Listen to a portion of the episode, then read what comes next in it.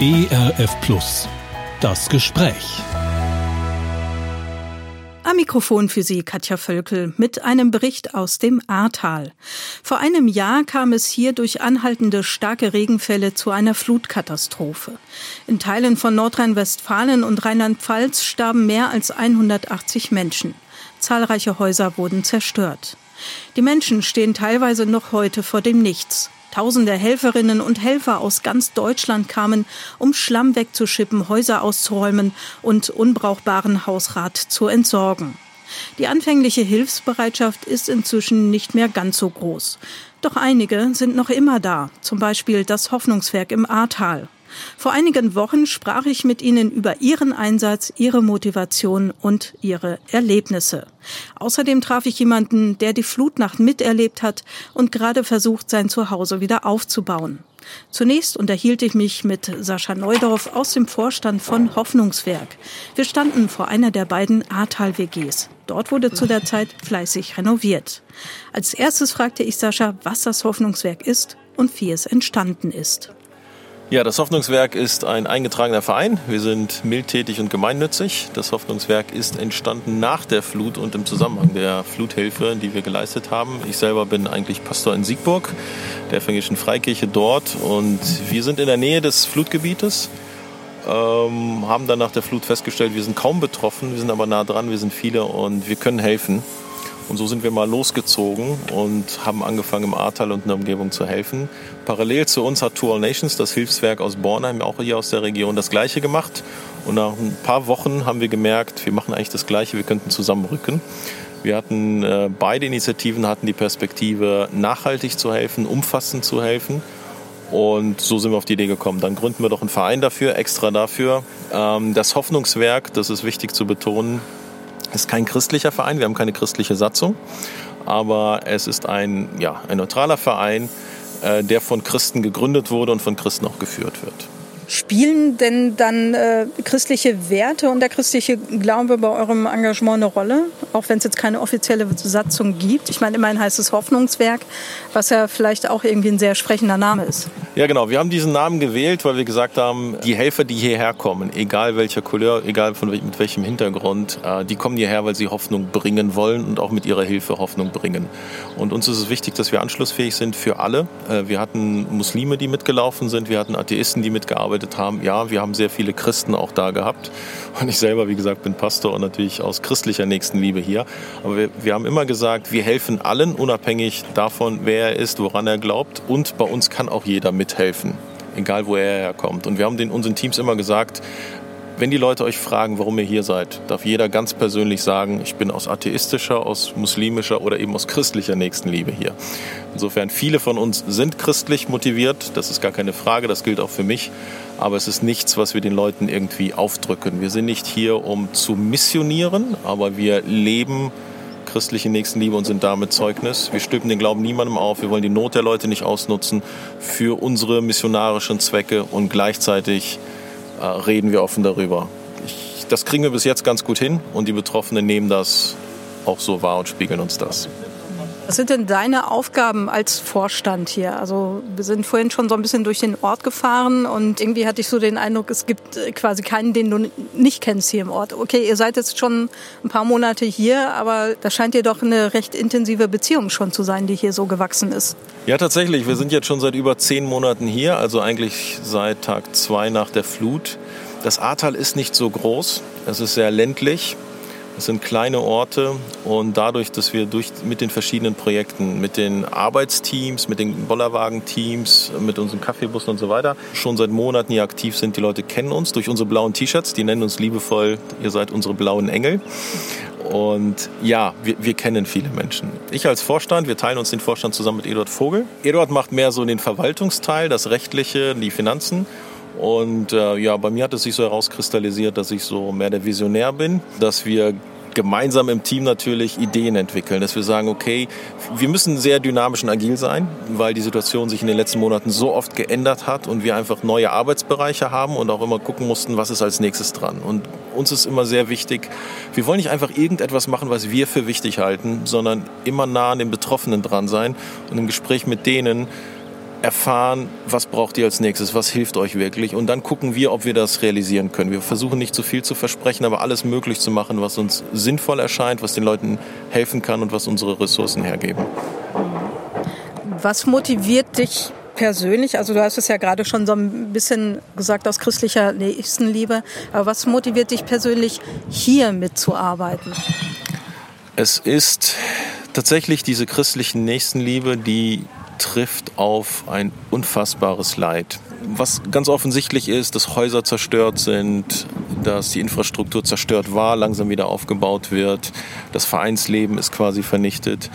Das sind die äußeren Dinge, die äußeren Nöte. Dann gibt es die innere Katastrophe, die ich natürlich als Pastor und Seelsorger auch wahrnehme, sehe, äh, die uns auch als Hoffnungswerk auch vom ersten Tag an wichtig war. Deshalb haben wir eben neben den Teams, die ganz praktische Arbeit gemacht haben und machen, ein Schwerpunkt auch im Bereich der psychosozialen Hilfe und seelsorgerlichen Unterstützung. Und diese Nöte, die Menschen sind traumatisiert, viele sind traumatisiert, die Menschen leiden. Und selbst wenn die Häuser wieder fertig sind, irgendwann mal in ein, zwei, drei Jahren, werden diese inneren Nöte immer noch da sein.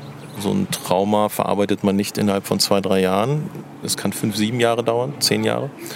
Und wir sind so nah an den Leuten dran, wage ich zu behaupten, dass wir das tagtäglich mitbekommen. Und wir sagen immer, wir lachen und wir weinen mit den Menschen. Und das ist oft so dicht beieinander. Äh, wir sind hier im Rheinland. Die Rheinländer sind fröhliche Menschen. Die Ahrtaler sind hart im Nehmen. Sie sind erstmal skeptisch gewesen uns gegenüber. Wir haben aber sehr schnell riesiges Vertrauen gewonnen zu uns.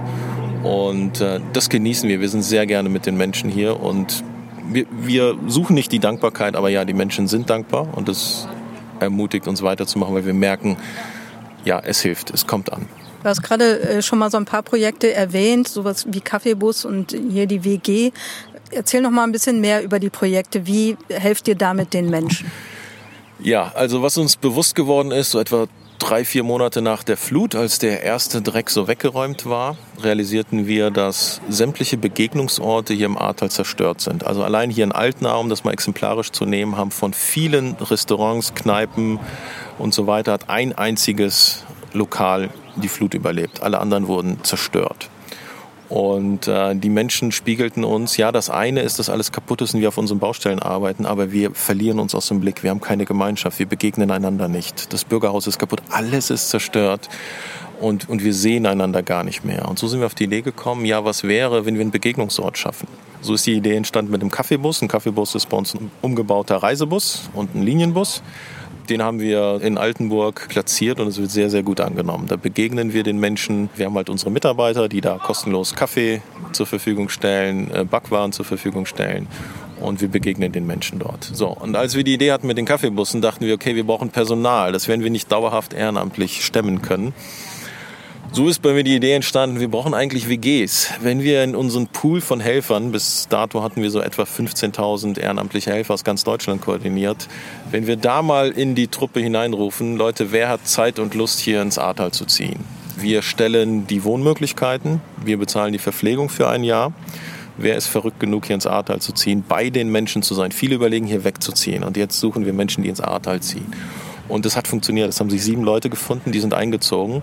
Und wir haben jetzt in diesem Jahr zwei weitere WGs an den Start gebracht. Also Leute, die zusätzlich immer noch kommen und hier hinzuziehen. Und so können wir diese Kaffeebusse betreiben. Wir haben mittlerweile ein Café in Ahrweiler, direkt in der Altstadt haben wir eröffnet. Das wird ganz toll angenommen.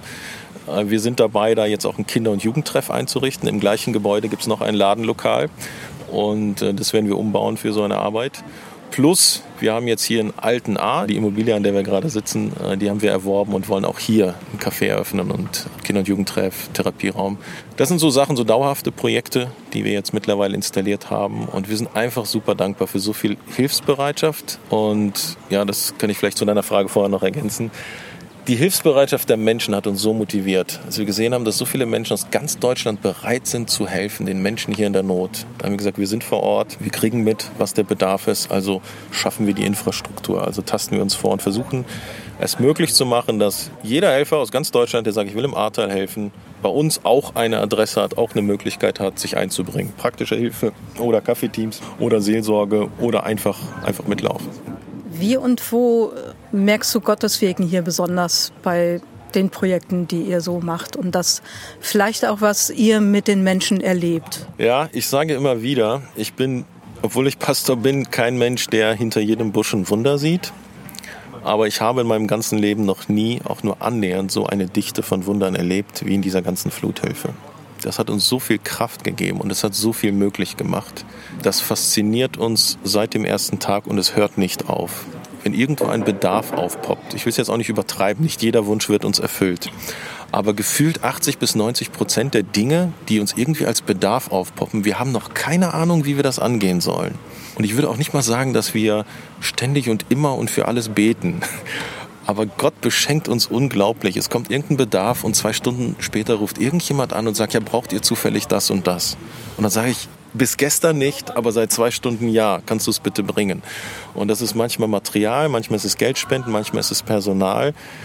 Und das ist sehr konkret und sehr unmittelbar. In, in ganz großen Dingen, aber auch in ganz kleinen alltäglichen Dingen. Ja, also ich kann ein Beispiel bringen. Vor zwei Wochen sagte eine Betroffene mir, ja, uns, wir brauchen noch mal eine Waschmaschine. Die ist abgesoffen. Mein Mann geht wieder arbeiten. Er ist Handwerker. Wir brauchen eine größere Waschmaschine. Können wir da was machen? Und ich sagte, kauf die Waschmaschine, schick mir die Rechnung wir gucken, was passiert. Dann ruft drei Tage später jemand an und sagt, ich habe hier im Freundeskreis eine Spende gesammelt, braucht ihr jemanden? Und der Betrag passte. Die Waschmaschine kostete knapp 500 Euro und die hatten 500 Euro gesammelt.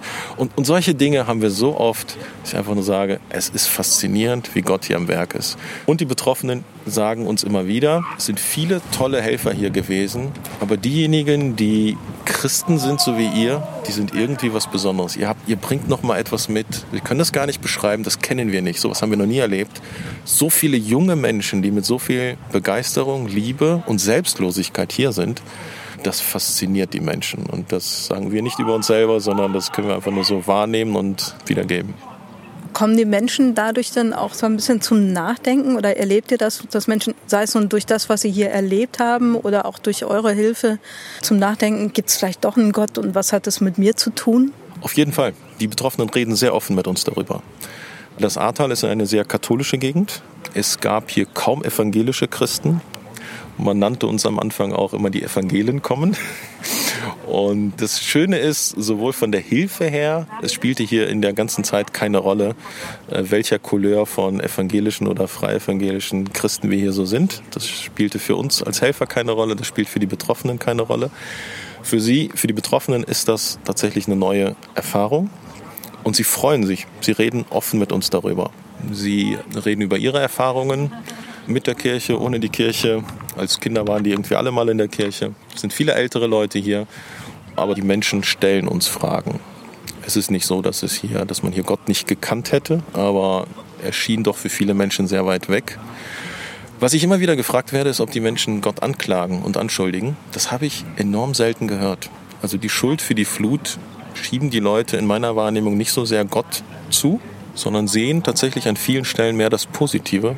Gott hat euch geschickt. Oder ihr seid Christen und ihr seid deshalb hier. Oder viele von euch sind Christen und viele von euch sind deshalb hier. Und das nehmen sie wahr und stellen viele, viele Fragen. Gibt es irgendwie so eine Begegnung, die dich besonders beeindruckt hat da? Sei es nun, wie jemand seine Geschichte erzählt hat oder was er erlebt hat, vielleicht auch mit euch dann? Ja, tatsächlich ganz viele. ähm, wir haben hier, äh, ich habe zum Beispiel hier einen, einen Männerstammtisch gestartet. Es gibt auch einen Frauenstammtisch und viele andere. Die wir treffen uns bei uns in der WG alle zwei Wochen. Da kommen die Betroffenen, die machen untereinander Werbung. Wir müssen die nicht groß einladen. Diejenigen, die wir kennen, ein paar haben wir eingeladen und das, der Rest ist ein Selbstläufer. Und äh, wir sagen da immer wieder, also wir machen das nicht, damit ihr uns dankbar seid, aber lasst uns ins Gespräch kommen. Was ist das Positive? Was ist das Schöne? Was hat die Flut auch Gutes mit sich gebracht? Und eine Reihe von denen haben dann gesagt, ohne die Flut hätten wir euch nie kennengelernt. Wir hätten uns gegenseitig nicht so sehr gut kennengelernt. Wir kannten uns vom Sehen her, waren nicht so eine enge Dorfgemeinschaft. Aber wir haben auch euch kennengelernt und das, das ist wertvoll. Die Leute spiegeln uns das. Ich habe gerade heute, als wir an dem Kaffeebus waren, sagte dieser, einer dieser älteren Herren zu mir, Danke, dass ihr da seid. Das sind so großartige Menschen.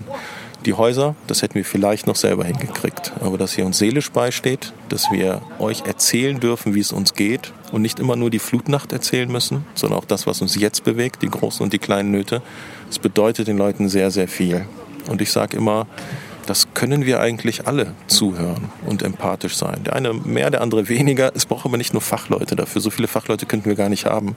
Aber einfach da zu sein, bei den Leuten zu sein aus Liebe zuzuhören. Man muss nicht alles erklären. Man muss nicht immer ein Gebet sprechen. Ganz oft wünschen die Leute sich, dass wir ein Gebet sprechen, weil die wissen, dass wir beten können. Aber das passiert auf eine ganz natürliche Art und Weise. Vor allem am Anfang gab es ja viele freiwillige Helferinnen und Helfer. Du hast das eben schon erwähnt. Wie sieht es jetzt aus? Also die Hilfsbereitschaft war gigantisch. Die ist jetzt stark zurückgegangen, was verständlich ist. Also da würde ich nie irgendjemandem einen Vorwurf machen. Wir sind dankbar, dass die Hilfsbereitschaft so lange so hoch war und dass jetzt nach zehn Monaten das stark zurückgegangen ist. Das war zu erwarten, dass irgendwann kommt. Der Krieg in der Ukraine hat den Prozess, glaube ich, sehr stark beschleunigt, weil viele jetzt an anderen Stellen helfen. Auch das ist völlig berechtigt. Auch die Betroffenen sagen uns, wir verstehen das. Es ist schade, es ist traurig, aber wir verstehen das. Das ist keine Vorwurfshaltung oder eine fordernde Haltung. Und ähm, das ist das eine. Und das andere ist, ähm, beim Wiederaufbau braucht man auch viel mehr Fachkräfte. Das müssen Handwerker machen, aus verschiedenen Gründen. Da geht es um Haftungsgründe, da geht es darum, dass die Erstattung der Bundesregierung, die Wiederaufbauhilfe, die wird nur geleistet, wenn Handwerkerrechnungen eingereicht werden. Und das ist mit ein Grund, warum wir auch als Hoffnungswerk mittlerweile viel, viel stärker uns auf das Psychosoziale konzentrieren. Das macht ungefähr 90, 95 Prozent unserer Arbeit mittlerweile aus. Während am Anfang wir 90 Prozent Schlamm geschippt haben. Was wünschst du dir für eure Arbeit und für die Menschen hier vor Ort? Wir wünschen uns, dass wir weitermachen können, dass wir so weiter bei den Menschen sein können.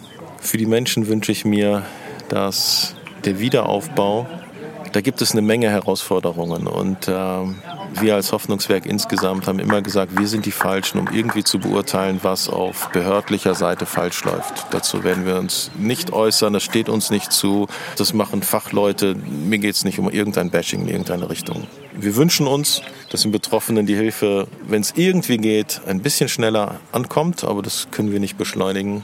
Wir wünschen uns für die Betroffenen, dass sie durchhalten, dass sie durch Helfer und dadurch, dass sie einander auch haben, dass sie zusammenstehen.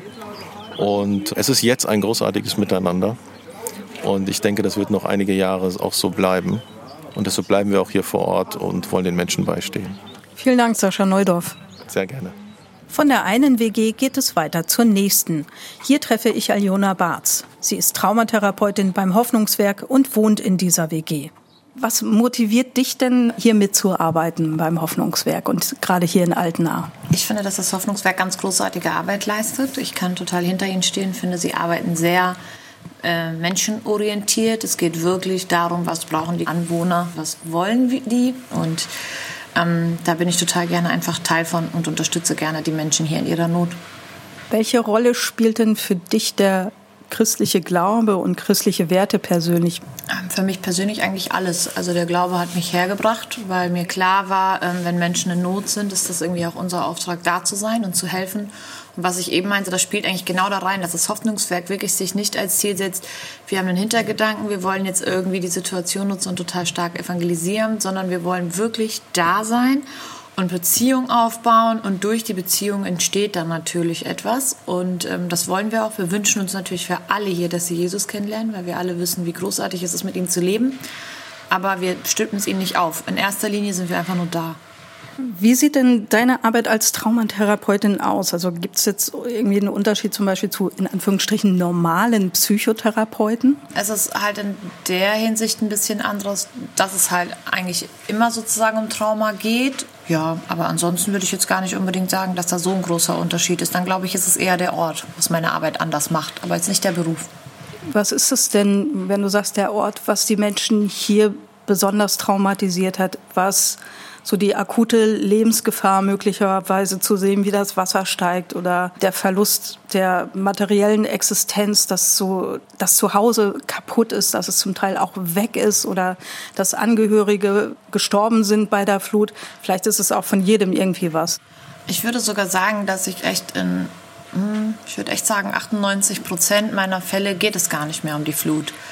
Ähm, die Flut hat, glaube ich, eher Themen aufgewühlt. Und alle sind jetzt einfach gerade an ihrer Grenze, weil sie haben diese traumatische Erfahrung gemacht, aber danach hat sich ja nicht ihre Situation beruhigt. Sie haben keinen sicheren Ort, sie wohnen irgendwo, ihr Zuhause ist nicht da, alle Rahmenbedingungen haben sich verändert, sie haben keine Sicherheiten, sie wissen nicht, wann ist denn jetzt das Geld da, was machen wir jetzt. Sie sind in einer unglaublichen Stresssituation und das schon seit zehn Monaten. Und das, äh, das merkt man. Und diese Belastung, und dann auch noch nach der Corona-Phase war das ja auch noch, ne? Die merkt man eher bei ganz vielen kommen ganz alte Themen hoch, ganz, ganz, ganz, ganz viele. Und es kommen ganz viele Themen hoch im Sinne von, ich kann einfach nicht mehr, ich zerbreche gerade und habe dadurch suizidale Gedanken. Was beschäftigt die Menschen denn jetzt im, Moment so besonders, auch so knapp ein Jahr, also zehn Monate nach der Flut? Worüber sprechen die auch mit dir? Ähm, es geht ganz, ganz viel so darum, wann ist endlich mein Zuhause wieder da. Die Situation in der Ukraine verunsichert, weil einfach auch Materialien fehlen, Helfer sind nicht mehr da. Es ist halt so ein, ähm, wer baut mein Haus? Wird es überhaupt wieder aufgebaut? Will ich überhaupt wieder zurück? Weil die Situation, manche haben das ja entschieden und jetzt gerade gibt es eine neue Welle an Häusern, die wieder abgerissen werden. Und dann die Menschen, die jetzt zum Beispiel schon angefangen haben zu entkernen und so, und jetzt wird das Haus doch abgerissen, die fragen sich jetzt halt nochmal, will ich jetzt echt schon wieder? Ich kann einfach nicht mehr. Ähm, auch Fragen wie, wenn man, viele waren hier selbstständig, will ich wirklich wieder selbstständig sein? Will ich hier wirklich etwas eröffnen? Weil es ist zum Beispiel hier auch eher eine, der Altersdurchschnitt ist ziemlich hoch. Und ab einem gewissen Alter fragt man sich schon, will ich mir wirklich wieder so viele Schulden auflasten? Das sind ganz, ganz viele Themen, also sehr, sehr praktisch angelegt. Aber auch, ich weiß zum Beispiel so nach dem Motto, die sagen, ja, okay, ich weiß, das dauert jetzt noch ein bis zwei Jahre. Ich wohne aber in einer Ferienwohnung, ich kann nicht ankommen, ich fühle mich nicht wohl. Wie überbrücke ich das, ohne einen Ort zu haben, in dem ich mich einfach nur wohlfühle? Und der andere große Bereich ist wirklich Sorge um Kinder. Also die Kinder werden einfach auffälliger, die Eltern haben sehr, sehr wenig Zeit, sind entweder hier in der Baustelle, die Kinder sind sehr isoliert, weil sie jetzt alle woanders wohnen und die können sich nicht mehr mit ihren Freunden treffen, sind in irgendwelchen Containerschulen untergekommen und wieder das nach einer Corona-Phase. Das ist echt auch etwas, wo viele einfach ganz, ganz, ganz doll besorgt sind. Wie ist das denn überhaupt hier mit dem Neuaufbau? Wollen die Leute eher hier bleiben oder äh, Gibt es da auch so Fragen, so von wegen, kann ich hier bleiben, will ich hier bleiben oder muss ich mir ganz was Neues suchen?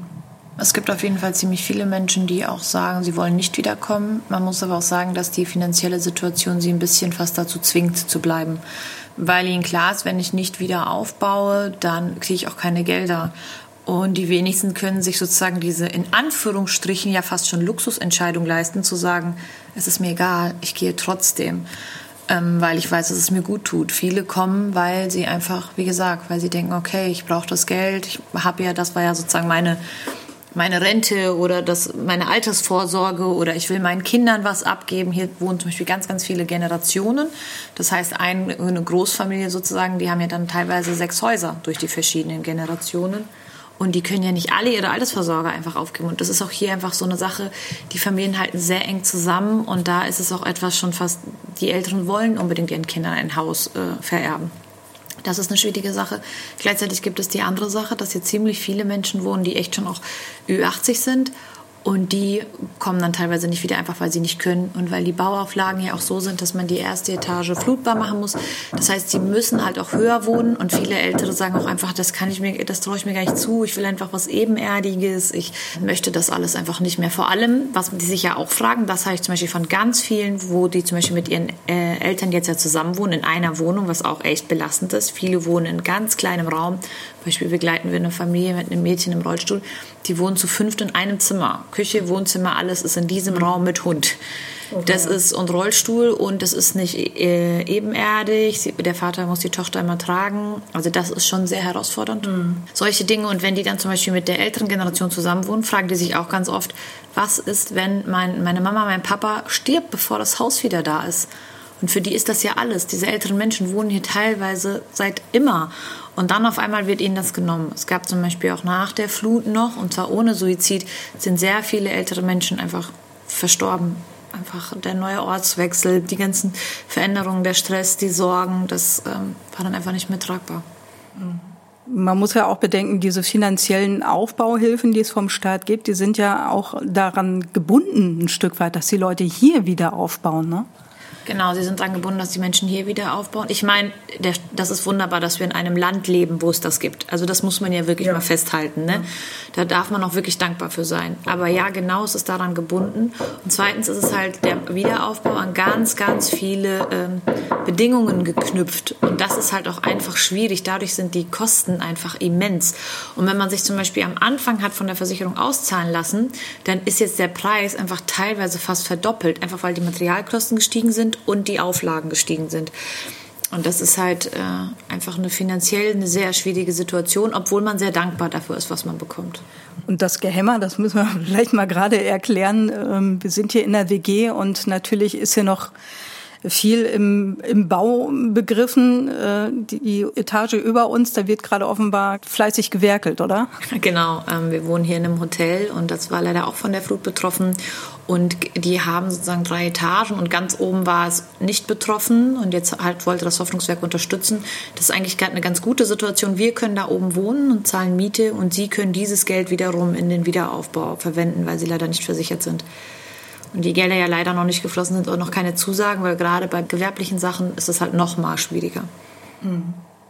Wie kommst du denn mit den Menschen ins Gespräch oder wie war das am Anfang vor allem jetzt inzwischen? Ich meine, wir sind schon durch den Ort gefahren und das habe ich eben zum Sascha auch schon gesagt. Ihr scheint ja wirklich mittlerweile alles und jeden zu kennen, wahrscheinlich auch den Hund mit Namen so ungefähr, dem wir auch begegnet sind. Wie war das denn am Anfang? Gab es da irgendwie Hemmungen, auf dich zuzugehen und zu sagen, ich brauche Hilfe? Als ich hierher gekommen bin, da, da wurde ich eigentlich begrüßt mit der Aussage, ja, du kannst das probieren, aber die Leute hier kommen eh nicht, die machen das nicht. Das ist einfach ein Rheinländervolk, die wollen keine Hilfe, fertig. Ähm, und das stimmt auch in der Hinsicht, das, was du gerade gefragt hast, dass sie auf einen zukommen, das passiert eigentlich nicht einfach so. Es gibt hier ganz viele Nummern, das passiert ziemlich selten und dann ist es auch meistens der Nachbar, der für den Nachbarn anruft und sagt, dem geht es nicht gut. Aber selber anrufen ist echt so eine Hemmschwelle, die hier wenig genutzt wird. Das muss man auch einfach am Alter sehen. Ich meine, in der älteren Generation ist es halt oft noch verpönt, zur Therapie zu gehen oder sich Unterstützung zu holen. Äh, Psyche wird halt oft unterschätzt. Aber bei mir war es jetzt in dem Sinne ganz anders, weil ich einfach ganz anders gestartet bin. Ich war hier und bin einfach direkt, ich bin hergezogen und am nächsten Tag direkt war ich dann mit den Kaffeeteams unterwegs und bin immer ins Zelt gegangen. Hier hat jeder Ort ein Versorgungszelt. Ich wusste, okay, für diesen Ort hier bin ich zuständig und dann bin ich einfach im Versorgungsfeld gewesen und bin auf die Leute zugegangen. Und das finde ich funktioniert super. Die Menschen sind sehr offen, die sind sehr wertschätzend und wenn man dann ganz einfach mit ihnen redet, und ich habe mich nie vorgestellt, als ich bin jetzt hier Traumaspezialistin, tralala, überhaupt nicht. Ich habe einfach nur geredet und wenn wir dann irgendwann darauf gekommen sind, dass jemand nicht gut ging, dann habe ich halt gesagt, ja, übrigens, ich bin da ausgebildet, wenn du möchtest, können wir auch mal reden. Und das hat sich immer mehr be, äh, bewährt, diese Vorgehensweise, weil die jetzt immer wieder kommen. Es kommen auch immer wieder welche und sagen, hey, es wäre echt total schön, wenn wir halt doch mal reden könnten, halt auf der Basis der Beziehung. Und da habe ich jetzt mittlerweile echt viele Menschen, und gleichzeitig gibt es den anderen Faktor, dass ich ja jetzt im Kaffeebus auch immer mitarbeite. Und da rede ich auch sehr regelmäßig mit vielen. Wir nennen es nur einfach nicht so. Ich glaube, diesen mhm. Schritt zu sagen, ich gehe wirklich wohin, ist was anderes, als zu sagen, ach, ich gehe jetzt einen Kaffee trinken mit Aljona. Obwohl mhm. es im mhm. Endeffekt vom, von der Art eigentlich sehr ähnlich ist. Ne? Mhm. Genau, also da es läuft gerade sehr, sehr viel, läuft über Beziehungen vor Ort sein, sonst ganz, ganz viel Präsenz zeigen. Was erzählen die Menschen dir denn so? Also sprechen sie auch über die Flutnacht selber oder sind es eher aktuelle Sachen oder was sind so die Themen? Um die Flutnacht ging es auch, aber wie gesagt, um die Flut geht es echt wenig. Viele hier haben ähm, eigene Themen, eigene Familiengeschichten, auch wirklich tragische Sachen, die Dingen Menschen passiert sind. Und darüber redet man ganz viel, aber auch äh, Verzweiflung, sich selber nicht mehr wiedererkennen, hilflos sein, das nicht zu kennen, eigentlich immer selbstständig und erfolgreich gewesen zu sein, sich auf einmal wahrzunehmen als jemand, der in Anführungsstrichen es nicht gebacken kriegt, also in der eigenen Wahrnehmung. Hier ist ein sehr starkes Leistungsdenken, auf einmal hier zu sein und keine mhm. Leistung zu haben. Diese Abhängigkeit von Geldern, von Helfern, von ähm, irgendwelchen Handwerkern. So, das ist auch ganz, ganz viel Thema. Dieses, ich kann mit dieser Abhängigkeit nicht umgehen. Wie gesagt, Familienthemen. Eltern, die wissen, ihre Kinder brauchen sie eigentlich gerade, aber sie haben einfach nicht die Kapazitäten dafür. Mhm. Und ähm, ja, es, was jetzt auch komisch klingt, aber in dem Kontext äh, passt das ja voll auch echt Themen wie, ähm, dass Menschen sich ändern wollen und nach was Höherem suchen. Mhm. Also es ist zum Beispiel, was man, das würde man nicht denken, aber ganz, ganz viele reden darüber, dass die Flut halt jetzt auch Positives bewirkt hat. Jetzt nicht im Sinne, dass sie denken, dass Gott dafür verantwortlich ist, aber dass sie versuchen, den Blick zu wandern und zu gucken, okay, was hat mir das vielleicht auch Gutes gebracht? Zum Beispiel mhm. war hier eine Familie, die ist seit 20 Jahren zerstritten und seit der Flut haben die das einfach haben sich die Hand gegeben und gesagt, boah, wir vergessen, dass es jetzt so was passiert. Wir können froh sein, dass ihr noch lebt, wir noch leben mhm. und einfach noch da sind. Ne? Genau, also irgendwie solche Sachen und dann halt, wo, wie macht ihr das? Warum seid ihr hier? Das fragen ganz viele. Warum seid ihr hier? Warum tut ihr das? Wir müssen hier wohnen, aber warum seid ihr hier? Wir wollen ja teilweise nicht mal hier sein und dieses, was strahlt ihr eigentlich aus? Und dadurch geht es halt ganz viel um tiefe Themen wie, was macht das Leben eigentlich aus? Weil wenn du leistungsorientiert bist und ganz äh, viel danach strebst, materielle Sicherheit zu haben und das auf einmal weg ist, dann fragt man sich halt, wozu war eigentlich das Ganze? Und habe ich mein Leben eigentlich richtig gelebt oder geht es eigentlich um andere Dinge? Das ist sehr spannend zu sehen. Was antwortest du den Menschen denn dann, wenn die dich fragen? Und wie kannst du denen helfen in solchen Situationen? Warum sind wir hier? Und da geht es dann, ich glaube, das antworten wir alle irgendwie immer, dass es so darum geht, dass wir halt der Meinung sind, dass wir uns alle gegenseitig unterstützen wollen, dass auch ähm, Gott sie halt einfach liebt und ihnen halt Leute schickt, die ihnen helfen wollen das muss man sich überlegen. Also, wir jetzt, ob wir das jetzt so wortwörtlich so sagen oder nicht, weiß ich nicht. Aber was auf jeden Fall immer der ganz klare Konsens ist, ist, wir sind hier, um euch zu unterstützen, weil ihr wertvoll seid, weil ihr wichtig seid und weil ihr nicht alleine seid. Und wir der Meinung sind, dass es immer so ist, dass man sich gegenseitig helfen sollte. Und wir machen auch immer klar, wenn wir mal hilfebedürftig sind, was jeder mal ist, dann sind wir ja auch froh, wenn jemand da ist. Und ähm, dass wir das einfach tun, weil sie uns wichtig sind. Weil oft ist so diese Angst dahinter, niemand macht das einfach umsonst. Irgendwo ist ja der Haken und dann setzen wir schon immer sehr in den Vordergrund. Nein, wir sind einfach nur hier, weil ihr wertvoll seid und es wert seid, dass man da ist. Ich glaube, das ist vielleicht das, was sie dann irgendwie bewegt und wo sie sich denken, hm, wie kann das sein? Ne? Und die zweite Frage, was ich jetzt sage in meiner Arbeit, darauf gibt es gar keine klassische Antwort. Ich glaube, sonst wäre mein Job sehr einfach, ne? wenn man so dieses eine und alle Probleme wären irgendwie gelöst. Ähm, das glaube ich nicht. Es ist eine Kontinuität, das ist da, aber ich glaube, dass es uns allen generell schwer fällt, teilweise auf uns selbst zu blicken und, und mit uns selber auch manchmal einfach liebevoll umzugehen. Ich, also dieses sich selber abwerten, wenn man gerade nicht so leistet, wie man leisten möchte. Ich glaube, das, das verstehen wir alle, dieses mhm. Gefühl mhm. und ähm, davor zu stehen. Und ich meine, wie schlimm muss es sein? Du siehst, da ist nur noch Erde, wo dein Haus stand und du willst vorankommen und du kannst nicht, weil du warten musst. Und wir reden hier nicht von zwei, drei Wochen, wir reden hier von zehn Monaten. Es mhm. kommt einfach nicht voran. Und du gehst jeden Tag dahin und guckst dein Grundstück an und wartest und rufst das 20.000 Mal irgendeine Firma an, irgendeinen Architekten da kommt einfach viel Verzweiflung los und viel so dieses Gefühl von, ich habe mein Leben gerade nicht selber unter Kontrolle. Also arbeiten wir auch viel zum Beispiel daran, was hast du denn noch unter Kontrolle? Mhm. Wo kannst du irgendwie Parameter verändern? Was kannst du für dich tun, obwohl es gerade so unsicher ist, obwohl es gerade so stressig ist? Wo findest du trotzdem ganz kleine Lücken, wo du auf dich aufpassen kannst und für dich gucken kannst? Gleichzeitig, manche Menschen haben so einen hohen Resilienzwert, dass man wirklich auch sagen kann, wir brechen das auf und arbeiten wirklich an dem Trauma selbst. Aber bei den meisten ist es gerade eher Überleben. Gibt es eine Begegnung, die dich besonders beeindruckt hat in den zehn Monaten, wo du jetzt hier warst? Bestimmt eine Menge, aber vielleicht irgendwas, was dir spontan so einfällt? Ja, also mir fallen sogar zwei Sachen ein, zu sein, die mir sehr nahe gegangen sind. Ähm, das eine war jemand, der schon Ü80 ist und leider in der Nacht seine Frau verloren hat und da auch leider wirklich sozusagen machtlos zusehen musste, in Anführungsstrichen der ist mir nahegegangen, weil er am Anfang, ich hatte ja am Anfang erzählt, dass ich auf die Leute sehr zugegangen bin. Und er war jemand, der so ein bisschen eigenbrötlerisch war und sich ziemlich zurückgezogen hat. Und ähm, ich habe irgendwie nicht aufgegeben, bin immer wieder hin und meinte, hey, komm doch mal in den Bus, komm doch mal in den Bus. Und er ist irgendwann mal mit echt gekommen. Und irgendwas in ihm ist aufgebrochen. Also jetzt ist er einfach immer da und immer wieder sagt er einem auch, dass das so der Ort ist, der ihn gerade äh, rettet. Gar nicht, weil wir jetzt irgendwas Großartiges machen, sondern weil er halt die Alternative hat. Er ist alleine, spürt das alleine, ist in einer neuen Wohnung, wo er halt jetzt gerade unterkommt und wo man ja stark spürt, dass jemand fehlt, wenn man vorher zu zweit war. Und jetzt hat er halt einen Ort, da kann er hinkommen. Und wie er halt immer sagt, wir sind jetzt seine besten Freunde, dann hat er halt Freunde da, die ihm zuhören, die mit ihm reden und wo er einfach nicht allein ist und wo er vielleicht auch nochmal eine neue Perspektive hat. Zum Beispiel holt er sich auch sehr oft ein, dass man wirklich bleibt. Wir bleiben lange Freunde, du bleibst doch länger, oder? Also dieses, ich habe jetzt wirklich einen neuen Anknüpfpunkt, ich merke, ihr interessiert euch wirklich für mich, ich merke, ich darf einfach sein. Er kommt dann noch manchmal morgens einfach vorbei und will einen Kaffee mit einem trinken, was auch sehr gut ist, weil er dann merkt, zu Hause gerade wird es eng und ich habe Gedanken, die nicht gut für mich sind, dann gehe ich. Das habe ich sehr, sehr stark für mich gemerkt. Und mit ihm gehe ich zum Beispiel jetzt auch diesen Sonntag in Gottesdienst, weil er da auf einmal ähm, wie schön. Sehr, wo er, weil er einfach ein Interesse merkt. Er sagt immer wieder, ihr habt irgendwas. Also vereinzelt treffe ich auch Menschen, die so nett sind. Ich will nicht sagen, dass das nicht vorkommt, sagt er dann immer. Aber dieses, er meinte so in der Masse, wie, irgendwas habt ihr, sagt er halt immer.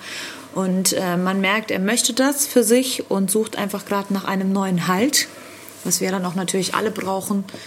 Und er ist wirklich sehr großartig und geht unglaublich wertschätzend mit uns um. Und die zweite Person, was ich einfach total eindrücklich darin fand, er hinterfragt sein ganzes Leben, alles, was er vorher gemacht hat, weil er hat sich sehr auf Arbeit fokussiert und fragt sich jetzt halt die ganze Zeit, hätte ich mich eigentlich die ganze Zeit auf Menschen und Beziehungen fokussieren müssen? War das eigentlich eine Fehlentscheidung? Und hinterfragt jetzt echt, ob er nochmal ganz anders und das alles jetzt auch hinwegpackt mit den Geldern und einfach sagt, ist mir egal, ich gehe irgendwo hin und kümmere mich um Menschen und Familie. Und er hat zum Beispiel jetzt auch ein total Interesse an Glauben. Er stellt ganz viele Fragen, ist auch immer mal wieder im Gottesdienst und fragt auch immer mal wieder Sachen da diesbezüglich, weil ich jetzt Beispiel auch sehr frisch im Glauben bin. Gerade mein Jahr fragt er mich auch immer wieder, warum hast du dich jetzt dafür entschieden? Also du merkst voll, er fragt sich, ob er sein Leben anders leben möchte und ob es mehr gibt als Karriere. Ist das bei vielen Menschen hier im Ahrtal so, dass sie jetzt so offen werden für den Glauben? Ich meine, vielleicht waren sie es ja vorher auch schon. Total. Am Anfang war nämlich die ganz feste Überzeugung, Freievangelien sind äh, eine Sekte. Also es war eine ganz krasse Überzeugung. Hier wurde echt die Kinder, hier gibt es ganz, ganz wenige, die freie sind. Wirklich kann man an beiden Händen abzählen. Und die wurden sogar wirklich gehänselt. Also so mit Sekti, es gab Lieder dazu, die wurden sogar gemieden also wurden ganz echt teilweise sehr mies behandelt, das muss man einfach so sagen. Und es war auch ganz klar, da hat niemand was hinterfragt. Und zum Beispiel der liebe Herr, von dem ich eben erzählt habe, der Ü80, er war dann der Erste, hier gab es einen Hauskreis und ich habe ihn irgendwann mal gefragt, ob er nicht mit möchte. Und dann hat er gesagt, boah, normalerweise würde ich nie mitgehen, aber ich kenne dich, du bist nicht verrückt, also gucke ich es mir an. und das war so cool, weil dann ist er durchs Dorf gegangen und hat gesagt, hey Leute, die sind gar keine Sekte, die sind gar nicht verrückt.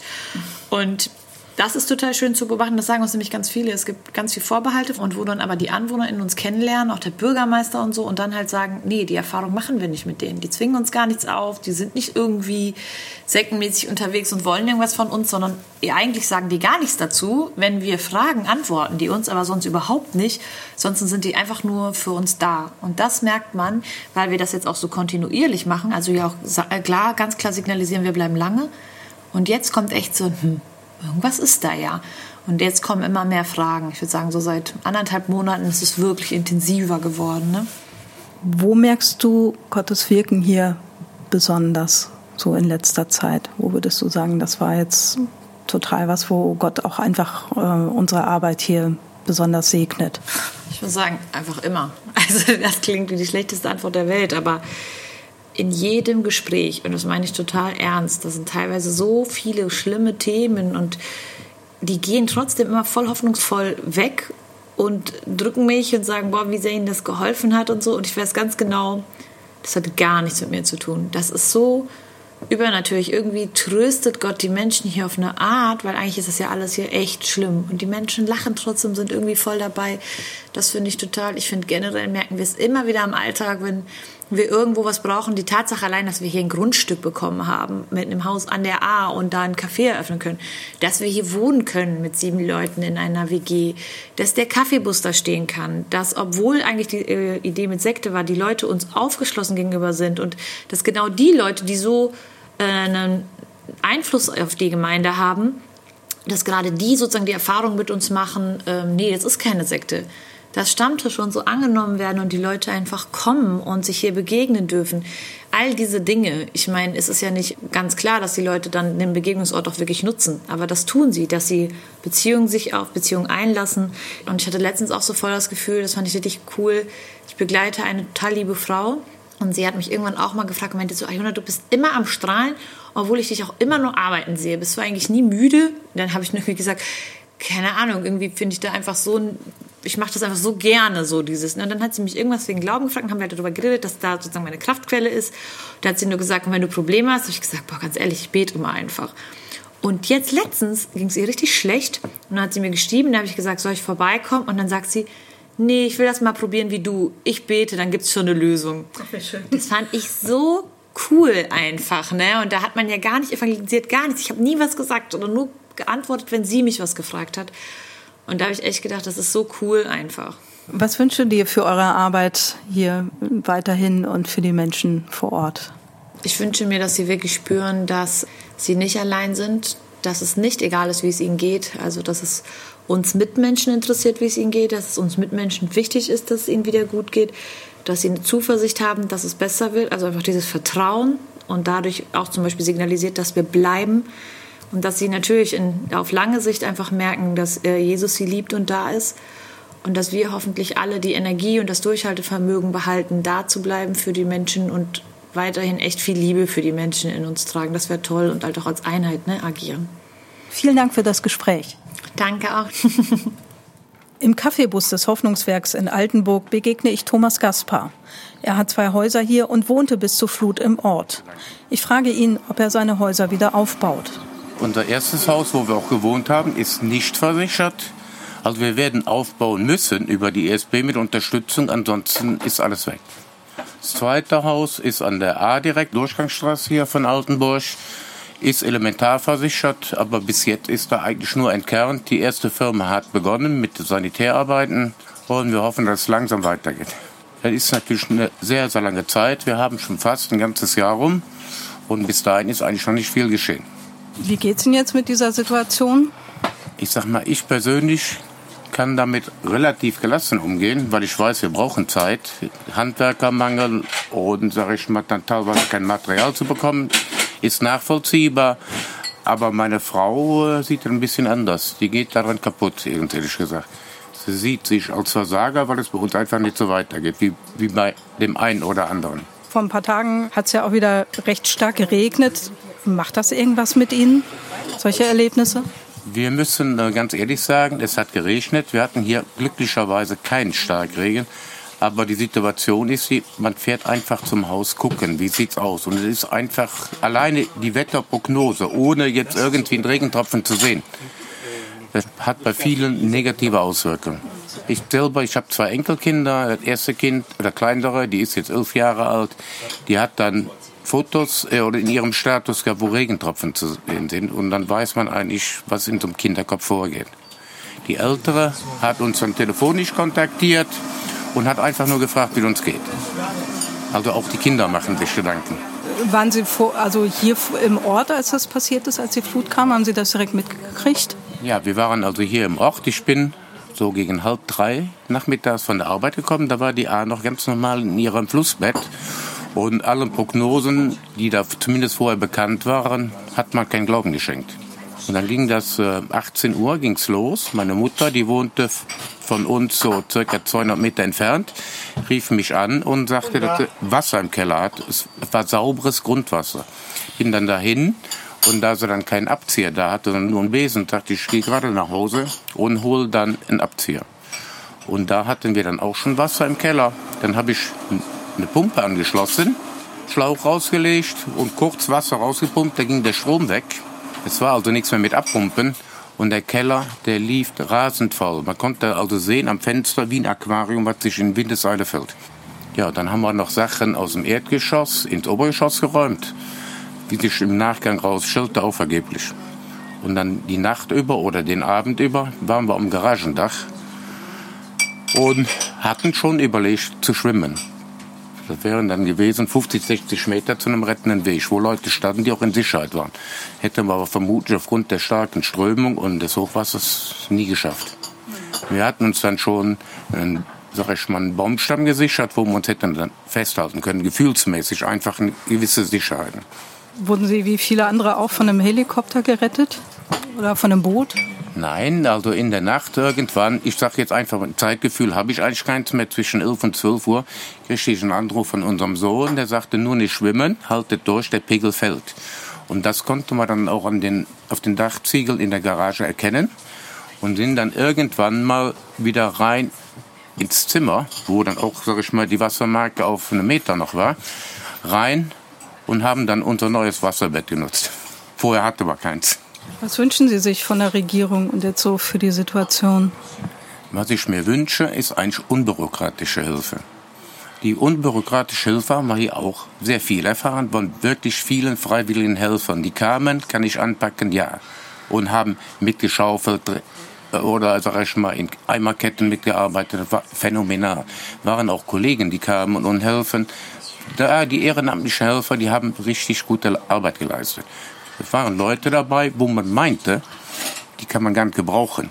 Ich mache jetzt mal ein ganz simples Beispiel fest. Da war ein Mädel, junges Mädel, ein Strich in der Landschaft. Und dann habe ich auch gedacht, wie will die uns groß helfen? In der Eimerkette hat sie sich nicht wohlgefühlt, hat aber dann den Rest vom Tag mit dem Vorschlaghammer Estrich rausgestimmt. Immer weiter. Da haben die, die Jungs oder auch die erwachsenen Männer, die haben nur gestaunt. Also das sind auch so positive Erlebnisse, die man hatten. Und Sie kommen jetzt hier auch ziemlich regelmäßig wahrscheinlich zu dem Kaffeebus hier. Wie empfinden Sie so, dieses, das, dass der Bus hier steht und dass hier die Leute hier vor Ort sind? Das finden wir sehr gut. Man kennt die Leute mittlerweile auch mit Namen und sonst was oder auch so, wo man die Aliola zum Beispiel, die habe ich in der kritischen Situation, wo meiner Frau nicht gut ging, gerufen und ist gekommen. Die war da. Vielen Dank. Bitte. Bei meinen Gesprächen mit Sascha Neudorf und Aljona Barz vom Hoffnungswerk und Thomas Gaspar aus Altenburg ist eines sehr deutlich geworden. Ein Jahr nach der Flutkatastrophe in Teilen Nordrhein-Westfalens und Rheinland-Pfalz ist das Leben für die Menschen hier alles andere als normal. Und es wird noch eine ganze Weile dauern, bis nicht nur die äußeren Schäden repariert sind, sondern auch die seelischen Wunden heilen können. Und das war's für heute mit Das Gespräch. Vielen Dank fürs Zuhören. Machen Sie es gut. Ihre Katja Völkel. Das Gespräch. Mehr auf erfplus.de oder im Digitalradio DAB+. Hören Sie ERF. Gutes im Radio.